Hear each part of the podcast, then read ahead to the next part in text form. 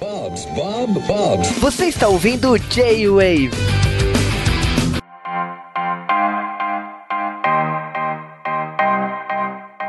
E estamos começando mais um J-Wave, J-Wave especial direto do CCXP. Na verdade, direto da nossa casa, porque eu não gosto de gravar no CCXP, porque é confuso. Muito barulho, né? Olha, eu levei meu gravador lá, mas não deu não, cara. Nossa, cara, é legal pra curtir, é legal pra zoar, mas assim, vamos combinar que podcast é pro pessoal ouvir direito, né? Na sua casa, na rua, sei lá. É melhor quando a gente grava em estúdio, né? Quer dizer, nossa, isso não é tão estúdio assim, mas enfim. Direto, né, da sede do G-Wave e direto da sede do 88 Milhas, a gente tá aqui pra falar de CCXP 2018. É Comic Con Experience. A experiência da, do quadrinho, né? é o que não falta lá, né? Mais tem, o que mais bomba lá, o que tá no centro do evento, né? É o quadrinho, né? O Artist Alley, né? Exatamente, ou traduzido num bom português como o beco dos artistas. Isso, exatamente. Como aparece nos outros eventos, né? Que não pode usar esse nome de Artist Alley. Exatamente. Então a gente tá falando do CCXP. Então, primeiramente, o evento aconteceu de quinta a domingo. Rolou um spoiler night na quarta-feira. E, logicamente, o total de pessoas deu 262 mil pessoas. Considerando então o maior Comic Con do planeta. É, tá absurdo, hein? Eu- eu- assim, a, a- ele já tem há cinco anos já que fazem esse evento, né? Ninguém esperava que fosse ter um número tão grande assim, né? De, de pessoas é, num, num lugar só, né? Nesses quatro ou cinco dias aí, né? Exatamente. Cada vez, lógico, que o número sobe ainda mais e é assustador isso. O evento continua acontecendo no São Paulo Expo e, tipo, é impressionante como o São Paulo Expo não tem essa capacidade para as pessoas irem para lá. Tipo, é um, é um trânsito infernal para poder chegar lá. Tanto que a gente vai a pé do terminal do Jabaquara porque não dá. É muita, muita gente indo para lá. É assim, é, lá dentro cabe, né, um zilhão de pessoas, né? Mas o problema é quando começa e quando acaba o evento, né? Porque ah, ali onde eles estão localizados, ali o,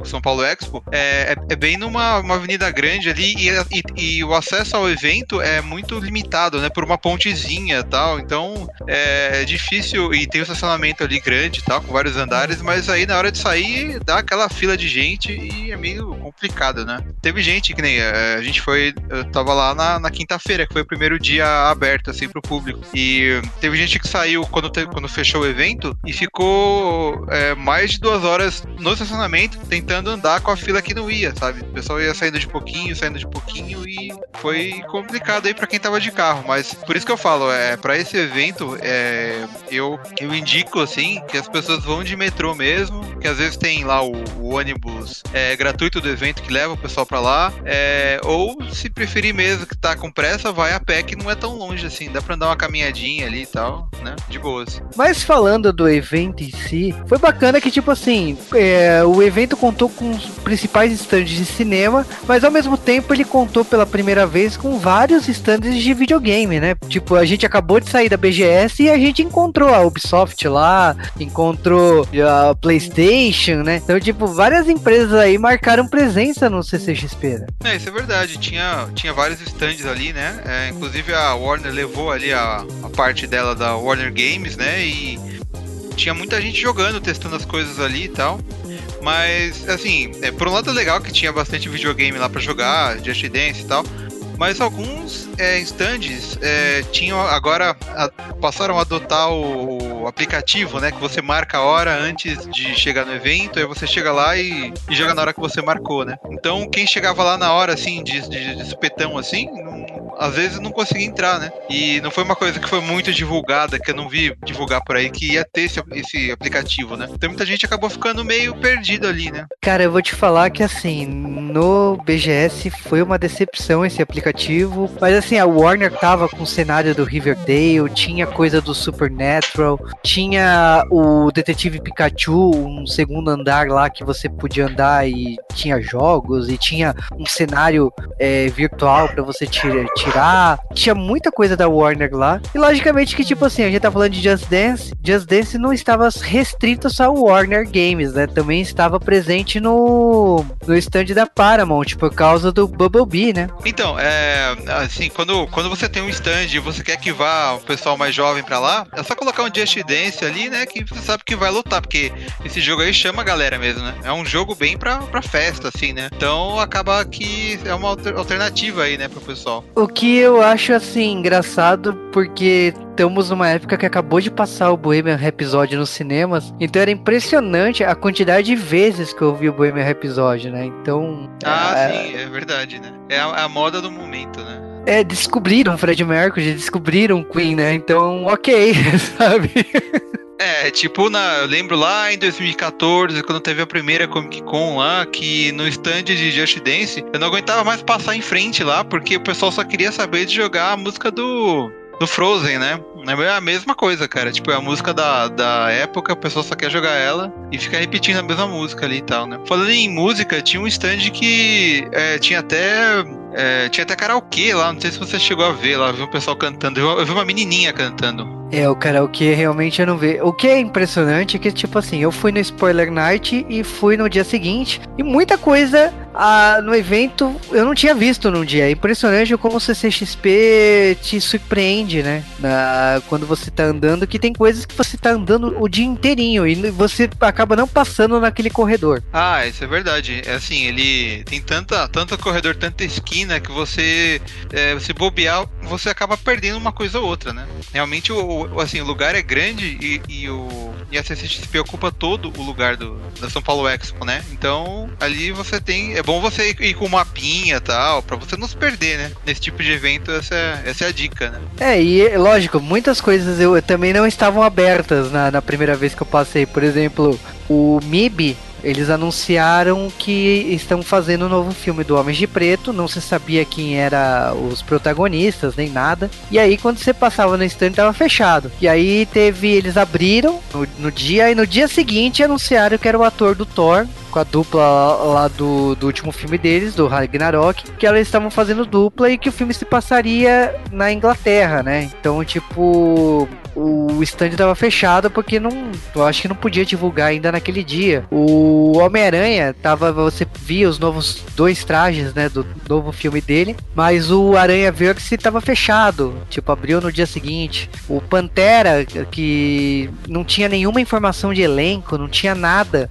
tava fechado e depois abriu mostrando a seleção para quem queria ser uma Pantera, mas uh, só depois, no, no final de semana, que divulgaram o elenco. Então, muitas das atrações também não estavam, não estavam abertas para o público num primeiro momento. Isso é legal porque acaba obrigando você indo a ir outros dias no evento. É, Spoiler Night assim, é meio que a metade do, da duração de um, de um de um dia normal lá, né? É, começou sendo uma coisa meio assim, meio VIP e tal, só pra dar uma espiadinha, mas agora ele já tá.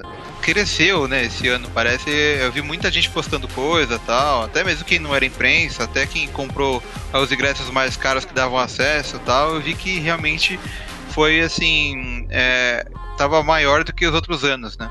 Sim, tava bem, tava bem grande. O, inclusive eu vi gente já saindo do evento na hora que eu entrei, assim, parece que o evento tinha sido aberto antes ainda, né, do que me falaram, né? Eu vi relato de gente que entrou, tipo, 5 da tarde e tal. Acho que foi um pouco antes, né, do horário combinado e tal. É, exatamente.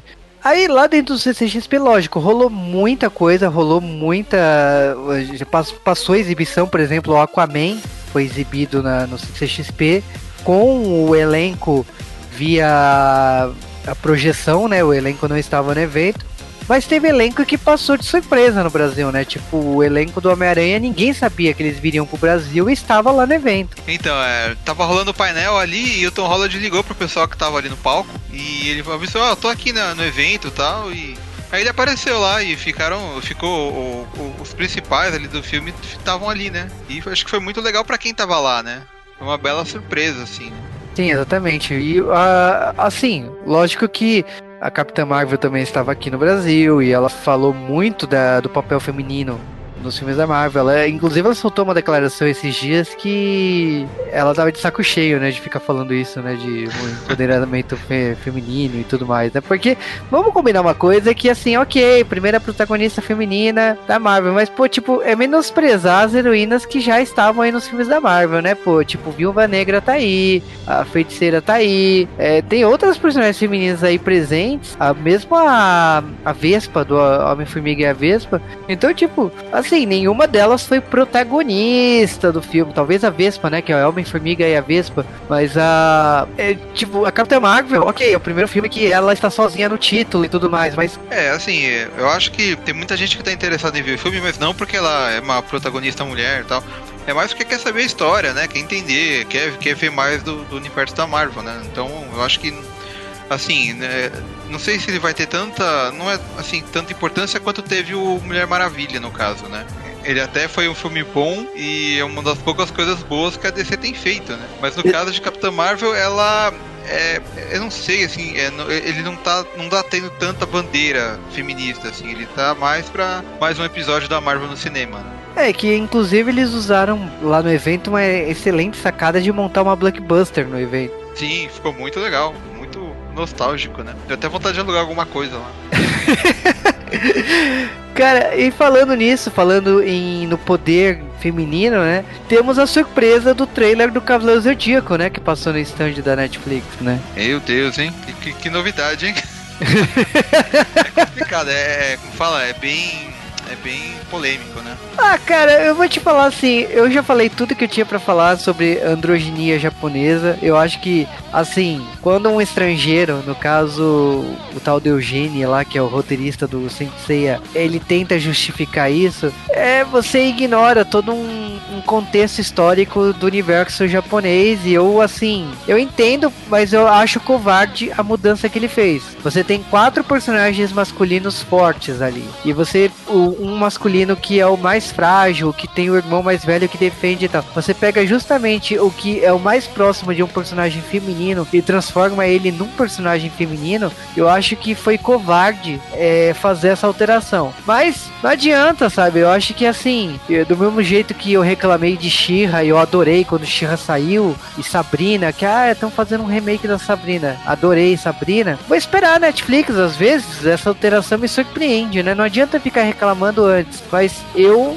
lamento profundamente a ausência da androginia, tipo, na, no elenco de Cavaleiro Zodíaco. Por quê? Porque faz parte. Eu acho que, tipo, Cavaleiro Zodíaco apresentou isso pro mundo, pra muita gente, e estamos aqui, eh, depois de 30 anos, falando disso. Então, é, para mim, é uma, é uma, uma falta que será sentida, né? É, eu acho que, é, no caso, é, o Shun ele era um personagem forte e ele tinha a car característica dele de ser daquele jeito, né? É, o, o, problema não é assim, é, que eles estão falando, né? Ah, o pessoal tá reclamando porque é tudo esses velhos chato, não sei o quê.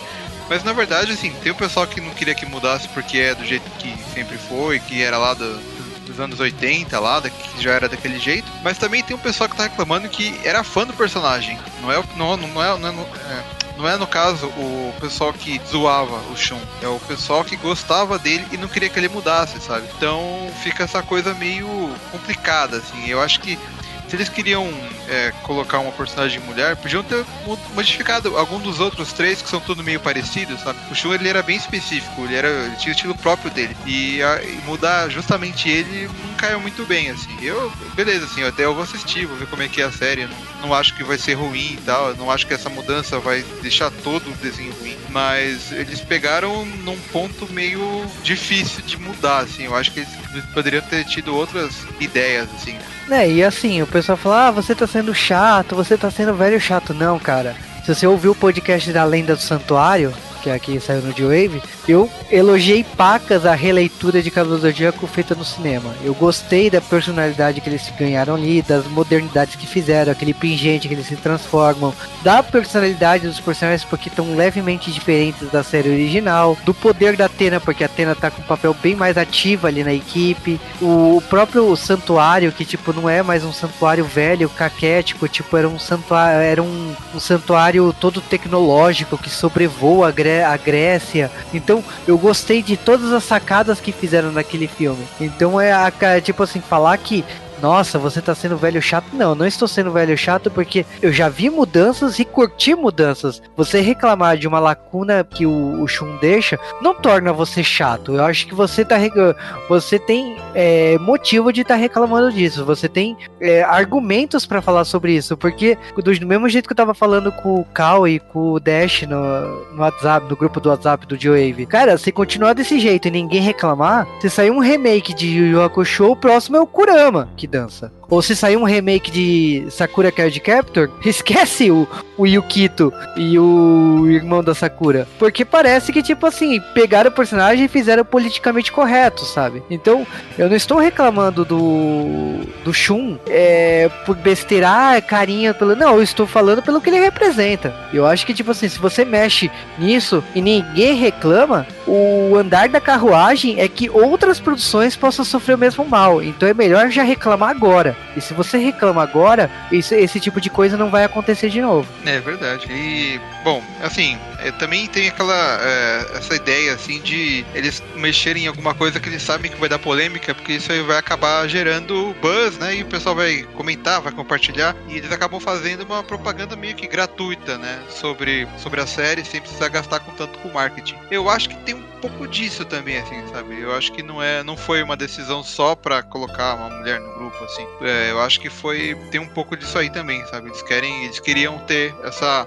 essa propaganda aí meio espontânea, assim, né? Ver todo mundo comentando, né? E foi o que aconteceu, tá todo mundo falando, né? É, mas eu, assim, eu li algumas opiniões aí e eu concordo que, por exemplo, quando a C&A lançou a coleção de Cavaleiro Zodíaco, a única camiseta que não foi lançada foi o do Shun. Então, tipo assim, o, o Shun realmente talvez seja um problema de mercado, pelo jeito que ele é. Torna menos problemático. Então, é assim, eu tô sendo chato, mas eu entendo realmente o motivo disso. Mas, mudando um pouco de assunto, eu sei, rolou palestra sobre a terceira temporada do Stranger Things, rolou um teaser e tal. Mas, ainda falando de mangás e animes, a Panini anunciou, né, no sábado, uma porção de mangás novos, né, pra 2019. Então, a gente vai comentar um pouco deles aqui, que foi o Furifura, né, que é o Omoi Furifurari, que é da altura do Al Haraido, saiu aqui no Brasil, né. Uh, também tem o, o Otakoi, né? Que é a história de um casal de nerds adulto, né? É um Josei. Teve o Funohan,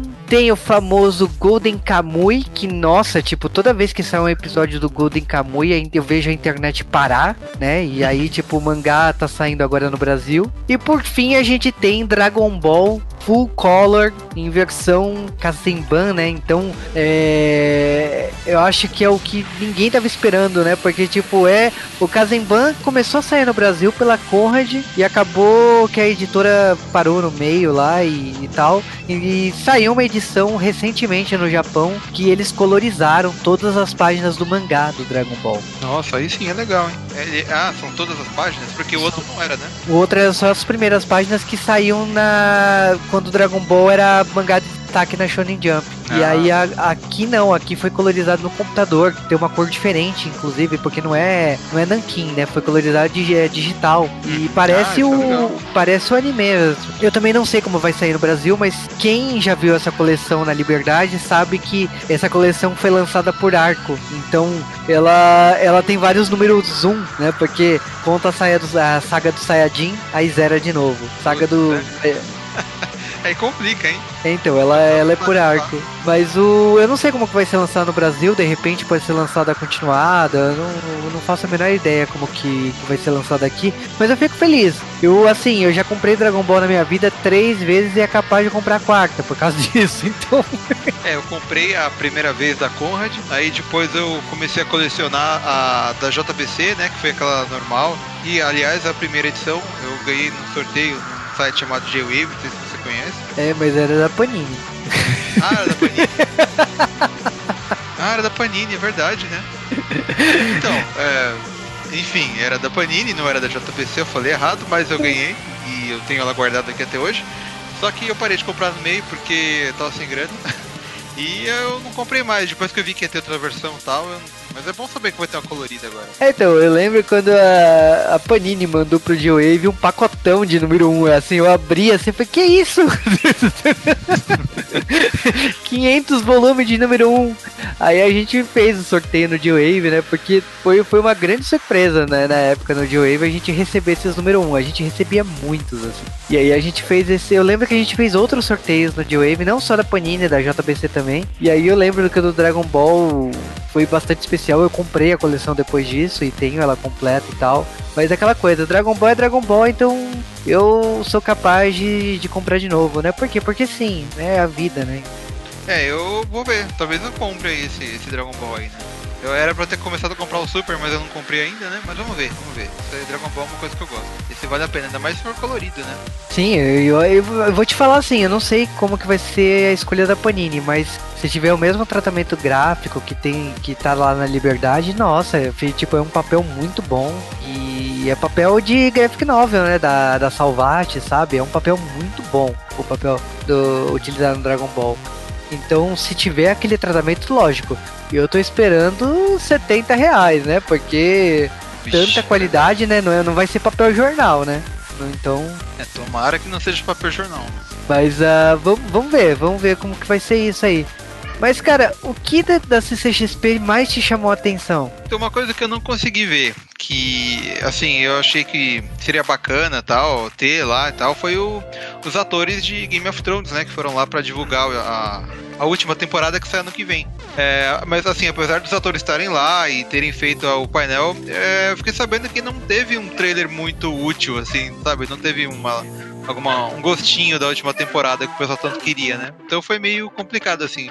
Mas apesar disso, acho que foi legal, né? Ter dois atores principais ali, né? Na, durante o evento. Aliás, você falando disso, uma coisa que eu senti falta é que antigamente quem não entrava no painel, os atores subiam num palanque que você via eles, né? E isso não teve esse ano. É, então, eu lembro do ano passado que eles fizeram tipo um castelo da, do Omelete, assim, e ficava o pessoal ali em cima tal, dava tipo o pessoal lá embaixo, interagia com o povão, assim, né? Só que dessa vez parece que teve menos, menos stands de dois andares, assim, né? Foi uma coisa mais térrea essa, essa versão do evento. Sim, eu gostei muito do cenário do Game of Thrones. Eu gostei. Aliás, eu acho assim, os cenários estavam fantásticos. Eu senti um pouco que o, o, do Maurício Souza estava menor esse ano, mas o assim todo o trabalho que do evento em si estava maravilhoso às vezes eu, eu, questionei que o evento estava menor, mas eu percebi no dia seguinte que não, estava, estava grande, tinha muita coisa para ver.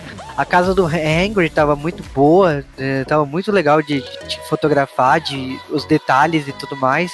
É, assim, o, acho que o maior problema do evento é isso, né? Assim, ele é bem grande, ele tem muita coisa que você não vai conseguir ver todo dia. Se você quiser algum brinde, quiser alguma coisa especial, você tem que se dedicar algumas horas em alguma fila só para ver aquilo. Ele virou meio que um. É como se fosse um parque de diversões, assim, né? Você vai lá e você meio que tem que pensar o que você quer e você vai focar em uma outra coisa e tal. Você vai pegar umas quatro filas num dia só e, e ao, ao, menos que você queira sacrificar alguma dessas filas para dar uma volta no evento, ver as outras coisas e tal. Mas ele é assim, né? Você é um evento para você pegar fila, né? Isso tudo bem que lá fora os eventos de Comic Con são desse jeito também, né? É tudo na base da fila e tal. Mas é, é, é meio é meio complicado, né? Você não consegue você você vê muito, mas não dá para aproveitar tudo. Né? É, eu fiquei bem chateado num dia aí que eu fui pegar o ônibus para voltar e eu peguei uma hora de uma hora e meia de fila para poder embarcar no ônibus. Por isso que eu decidi no dia seguinte ir a pé, porque você acaba desgastando, né? Acaba sendo um cansaço desnecessário, assim. Mas o evento em si tinha realmente muita coisa e você tem que escolher o que você quer fazer, né? E não dá para você fazer tudo. Acho que as filas faz parte do, do negócio. E como o Sérgio falou, é um parque de diversões. Então você tá ali para tirar foto, você tá ali para zoar, você tá ali para se divertir.